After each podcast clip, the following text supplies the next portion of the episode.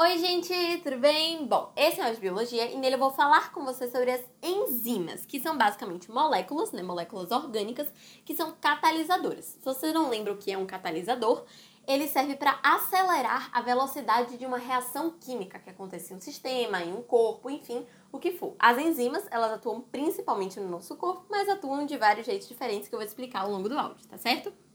Antes de qualquer coisa, eu quero que você saiba como as enzimas são formadas, porque isso vai determinar como você vai entender tudo que eu falar daqui pra frente, tá certo?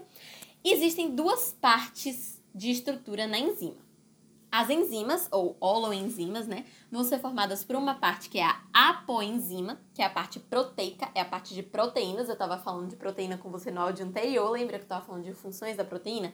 Então, as proteínas participam aqui da formação dessa, dessa parte proteica da enzima, que é a apoenzima, que vai se unir com cofatores ou coenzimas, que são partes não proteicas, que aqui não tem nada a ver com proteína, mas que precisam se unir à parte proteica para poder ativar a enzima. Por quê? Se você tiver só a parte da apoenzima, você não vai conseguir fazer nenhuma função no corpo. Ela precisa ser ativada, ela precisa ser animada por esses cofatores, por essas coenzimas, para poder atuar e fazer alguma relevância no nosso corpo no geral.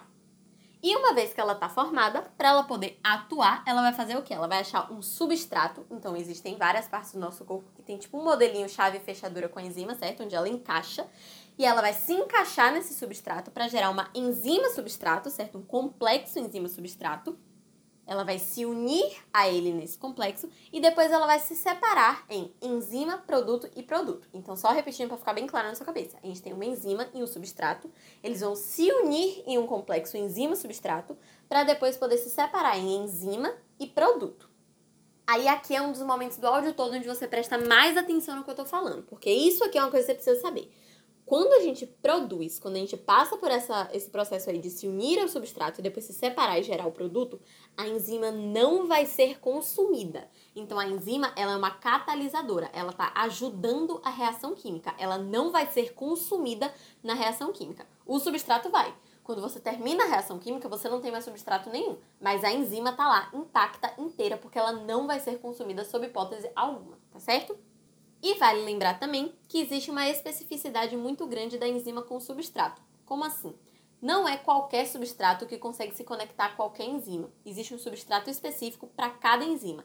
É o exemplo, por exemplo, que eu estava explicando há vários anos atrás, da maltase, da lactase, da sacarase, que são enzimas que só se grudam com os substratos da maltose, da lactose e da sacarose, né? Respectivamente, né? Maltase com maltose, lactase com lactose, sacarase com sacarose.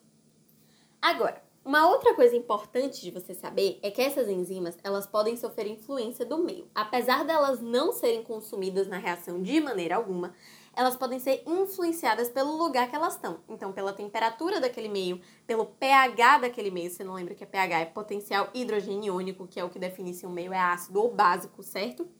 Pela quantidade de substrato que ela está se conectando, porque se tiver substrato demais, mais do que ela pode aguentar, ela pode acabar saturando e aí você se lasca porque ela não vai conseguir fazer a função dela direito. Então existem muitas coisas que podem influenciar ali na sua enzima e no funcionamento dela.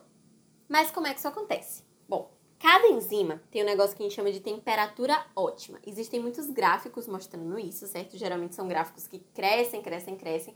Aí eles chegam no topo ali da curva, que vai ser a temperatura ótima, e depois eles começam a decair. Por quê? Essa temperatura temperatura ótima, vai ser o ponto exato de temperatura onde a enzima vai estar tá com a ação dela melhor. Vai ser a ação mais produtiva, onde ela vai estar tá acelerando mais a reação e vai estar tá sendo mais eficiente. Quando ela chega nessa temperatura ótima, ela vai ficar ali um tempinho e depois ela vai começar a decair.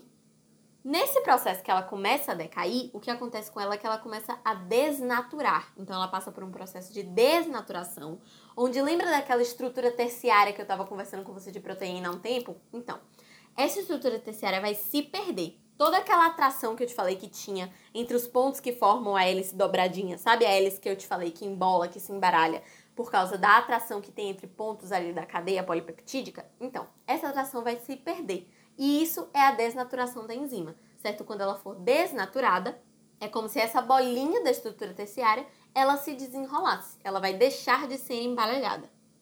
Mas se ligue, a enzima ela não acabou, ela não foi consumida, a reação não consumiu a enzima, ela continua aqui, ela só foi desnaturada, ela mudou de forma, ela mudou de jeito, mas ela continua ali, ok? Outra parte do meio que pode influenciar na, na ação das enzimas são substâncias inibidoras, porque existem substâncias que conseguem bloquear ou até inativar a ação da enzima.